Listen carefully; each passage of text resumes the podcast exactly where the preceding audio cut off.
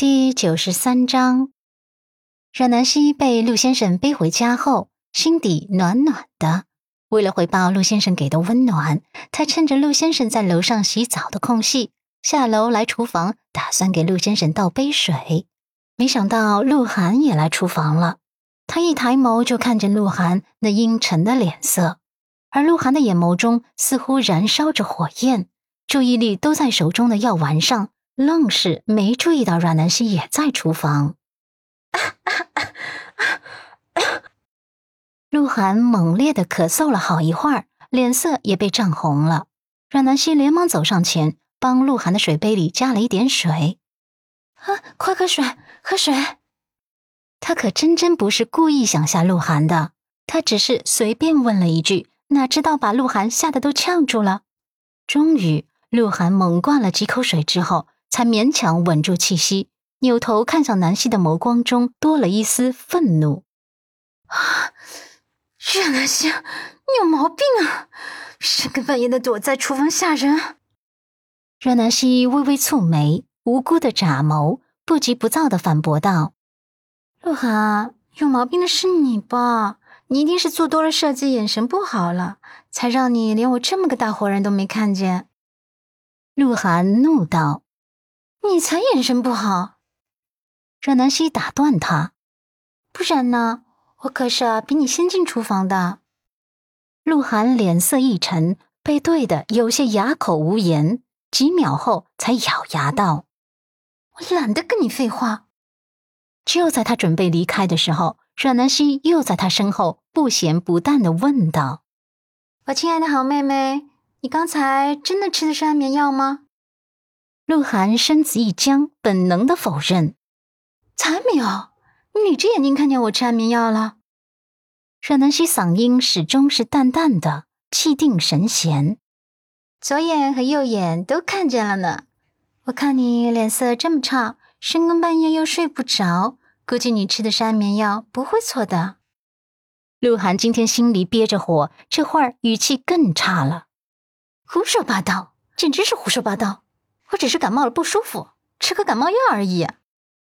阮南希明显的从他的脸上看出了一丝恼羞成怒，不过也不揭穿，反而是顺着他的话说下去：“啊，原来是感冒了，吃感冒药啊！我还以为妹妹你最近心情很差，有什么郁积在心中不满难以排除，然后夜不能眠，需要安眠药来保证睡眠呢。既然不是安眠药，那我就放心了。”这一番话可是戳中了鹿晗的内心，他差点就要原地爆炸了。不过他时刻记着自己是陆家二小姐的千金身份，他得时刻表现出自己的优越和端庄，哪怕内心忍得千疮百孔，却还是咬牙忍着。他转身抬眸，眼角的笑容不达眼底，也暗暗的挖苦了回去。那么我倒要谢谢你的关心了。不过呢，你真是没必要担心我。我是陆家二小姐，我素来养尊处优、端庄优雅，我哪会有什么郁积在心中不满呢？